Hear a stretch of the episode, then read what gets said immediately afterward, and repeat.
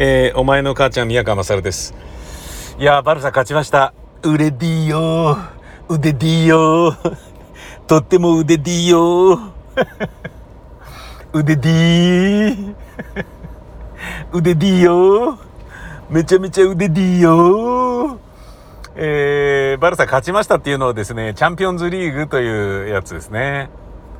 えー、チャンピオンズリーグっていうのは、あの、ヨーロッパのクラブチームの最強を毎年決めてるっていうやつなんですよね。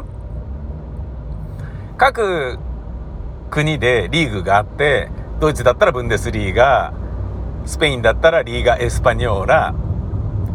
えー、フランスだったらリーグ・アンとかね、えー、イングランドはプレミアリーグとか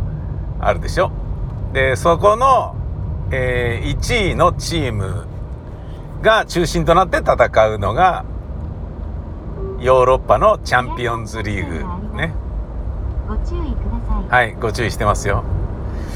そのチャンピオンズリーグの、えーと、ベスト16まで行ってベスト8に残るぞっていうところのファーストレグが1対1で引き分けた状態だったえー、はい了解です。あのー、ファーストレグをナポリのホームで戦ったバルサは1対1で引き分けたんですね。はい。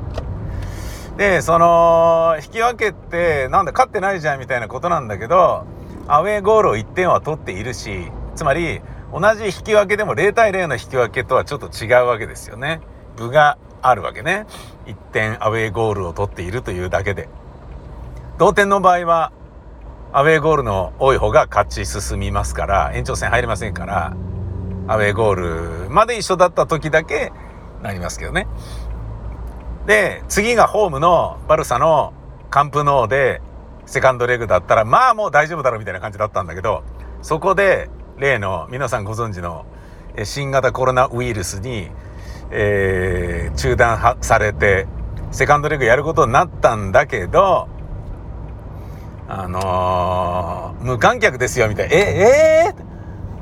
あのカンプノーっていうのは何しろ10万人ぐらいもう入るように回収したのかな。何しろ、えーと、スペイン旅行で一番集客してるのはカンプノーらしいんですよね。つまり試合見る人じゃなくてもえー、カップののバルサショップに行くっていう人がまあ多いっていうね。僕もねあのー、ここ何十年も、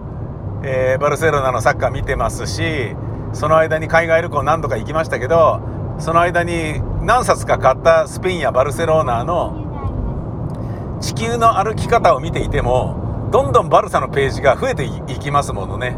そのぐらいまあその